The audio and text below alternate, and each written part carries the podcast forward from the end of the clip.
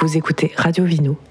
On est toujours sur Radio Vino, on est toujours dans la journée du samedi avec l'Italie qui est mis à l'honneur. Et euh, Johan est avec nous. Tu nous as mm, mis au micro Martha. Martha, exactement. Euh, L'idée, oui, bah, c'était, on s'est rencontrés au tout début avec Martha, qui m'a appelé au téléphone pour euh, m'expliquer qu'elle était du coup nouvelle agente, euh, enfin agent pardon, en vin euh, à Chamonix, spécialisée du coup en vin italien. Ouais. Et nous, du coup, sur, euh, sur Casse-Croûte, eh ben, on avait justement envie de mettre en avant l'arc alpin. Et du coup, euh, on a dit à Martha, bah, occupe-toi de, de la journée que tu souhaites, euh, amène tes vignerons. euh, et voilà, et du coup, on en est là aujourd'hui. euh, et on est très contents. Merci beaucoup. Moi aussi, je suis très contente. Donc tu peux juste, ouais, en quelques mots nous dire qui tu es, puis après on va parler quand même Mhm. du Du vin. Bah oui. Alors, euh, bah, je suis italienne. Je suis née en Piémont. J'ai grandi en Val d'Aoste, donc dans les montagnes. Et je suis arrivée à Chamonix un peu par hasard ou pas, on ne sait pas, il y a 12 ans, euh, avec un projet familial d'ouvrir un restaurant gastronomique bio euh, italien à Chamonix. Donc, une petite partie de hum, travail en famille et, euh, après euh, vers le vin en, gérant une cave à vin pendant 7 ans et demi à Chamonix.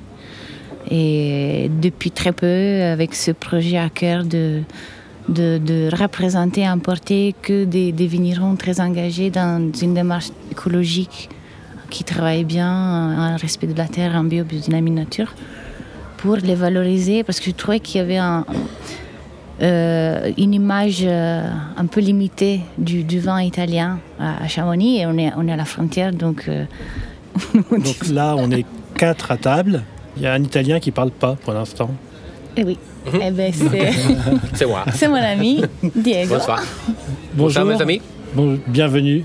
Merci Bienvenue. beaucoup. On va faire euh, comme on peut. Martha va traduire. Ok. Qui es-tu? Io sono Diego e rappresento l'azienda Do- Dos dei Caporai. Je suis Diego et je représente euh, le vignoble euh, Mas de Caporai. Ehm, piccola azienda ehm, alle pendici del Montebaldo, guardando il lago di Garda, siamo in provincia di Verona, quindi tra i 700 e i 300 metri sul livello del mare. Petit domaine de, 6 hectares. On est euh, près du lac de Garde, à 600-700 mètres d'altitude. La coerenza potrebbe essere un po' il nostro denominatore comune, in quanto quello che avete nel bicchiere è un 2018 ed è un lavoro fatto ed è un lavoro di anni.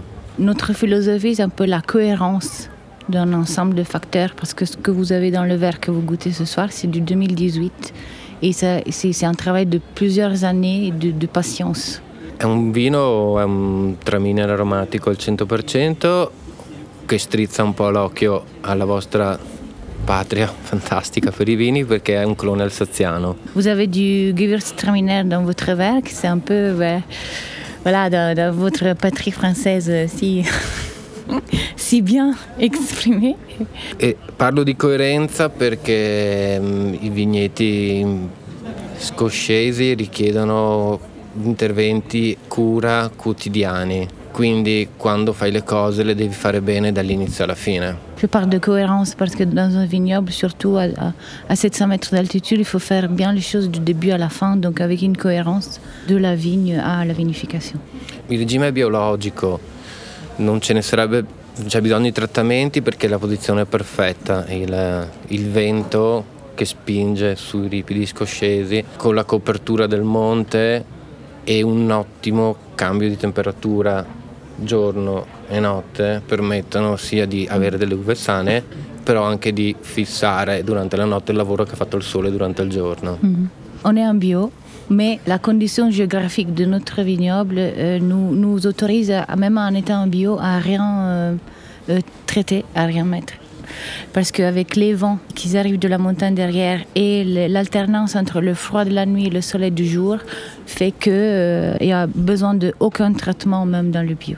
E l'ultimo tassello di coerenza sta nel fatto che questo vino mh, viene ovviamente raccolto manualmente con una selezione in vigna reale, perché non ha senso portare avanti dell'uva che non ha mm-hmm. coerenza appunto. Mm-hmm. Pour revenir à la cohérence, c'est toute une vendange manuelle où on trie aussi les raisins qui sont meilleurs par rapport à ceux qui sont pas excellents, qui peuvent pas donner euh, un bon risultat. Buon risultato che si ottiene con una vinificazione particolare che non appartiene diciamo ai bianchi perché questo è un 2018 che sosta per ben 18 mesi in acciaio sulle fecce fini e poi altri 12 mesi in bottiglia prima di uscire sul mercato quindi mm il 2018 è la nostra annata, cioè di uscita adesso. Mm-hmm. On a décidé de continuer dans notre cohérence, patience et, et philosophie en laissant euh, après la vinification 18 mois en inox et encore 12 mois en bouteille avant de la, la vendre. J'avais une question parce que là on est sur un vin précis. Le domaine, c'est combien de cépages différents? C'est combien de, de, de, de variétés, de, de, de types de vin. Quindi ora tu stai parlando di un vino molto nello specifico, ma certo. questo, questa, questa, azienda eh, quanti vini fa, che, che vitigni altri ha? un po' più in maniera certo, globale. Certo, certo. Nei cosa? nostri mh, quasi 7 ettari dislocati tra i 700 e i 300 metri eh, coltiviamo del, dello Chardonnay, del Pino Nero, questo tramine aromatico et del pino bianco.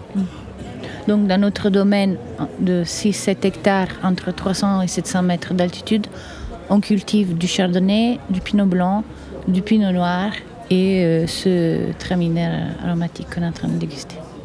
Siamo attorno alle 25.000 bottiglie, con, ovviamente in base all'annata, non mm. puoi calcolare prima come sarà la tua vendemmia. Mm-hmm. On est sur 25 000 bouteilles euh, par an. Après, ça dépend du rendement de chaque année. On ne sait jamais euh, combien de bouteilles on fait. Ça dépend. Une dernière question, puis après je te laisse. Le paysage, c'est que du coteau? Où il y a. Bah, ça ressemble à quoi? Quand on mm. travaille dans les vignes, alors a priori il n'est pas non. forcément la vigne, mais oui. c'est quoi? Alors, Quand on travaille, on voit quoi? Sì.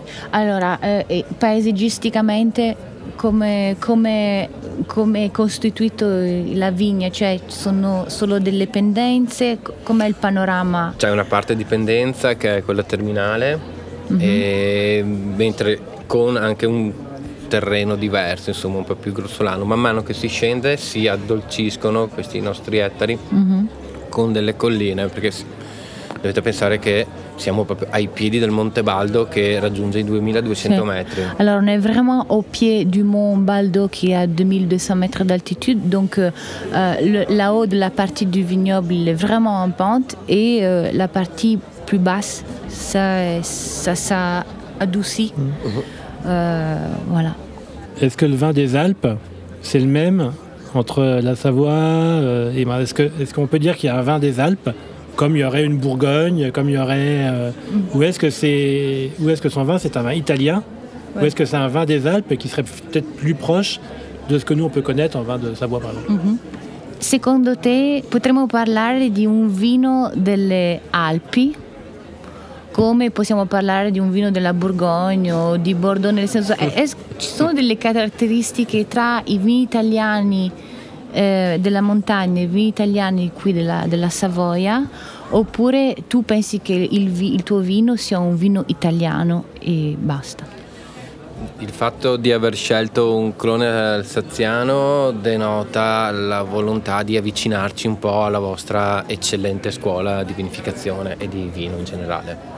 Le désir de, de cultiver des cépages qui sont si bien faits en France, c'est pour avoir une approche et une, euh, euh, une sorte de communion et de rapprochement avec la culture française. Donc oui, on peut parler d'une sorte de similitude des, de, de, des Alpes. Ok, les versants changent, mais ça reste une montagne, ça reste une oui. roche, ça reste voilà. Ça reste, donc, euh... ça reste, une montagne, ça reste, mais sont, je trouve que ce sont très très très différents.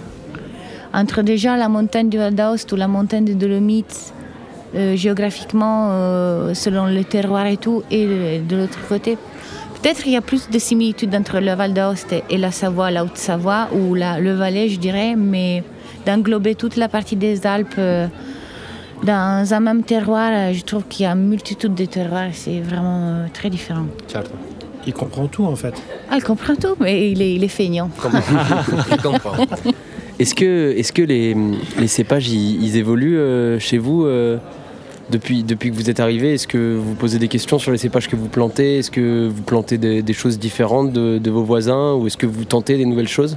Quando cioè, eh, vi, vi- vi ponete delle domande su cosa piantare, magari proviamo un nuovo vitigno perché c'è un cambiamento climatico o perché magari in questa zona può andare meglio un altro... Le domande ci sono continuamente. Con, eh, in questo momento stavamo valutando di piantare del Sauvignon Cretos, che è una varietà resistente che attecchisce molto bene in, quel- in quella biosfera, Mhm. come dicevi te, insomma, Mm, mm. molto specifica. Oui, en ce moment, on se pose beaucoup, beaucoup de questions et surtout, euh, on est en train de, de- de réfléchir à l'idée de planter des cépages euh, résistants, on me l'a dit, parce que c'est une, option dans, dans le Sauvignon futur. Cretos. Sauvignon Cretos, c'est des clones de, qui, qui peuvent résister à- aux maladies sans traitement euh, possible. Et expérimenter cette sorte de, de cépage. Eh bien, finissons euh, en trinquant. Merci beaucoup. Merci à vous. Merci, Merci à vous. C'est un plaisir. à l'Italie. Merci à la Cheers. traduction. Evi- Evviva, Et viva. evviva. Et merci Johan. Merci Johan. Merci. Et bonne suite de festival à vous. À vous aussi. Chin. Vous écoutez Radio Vino.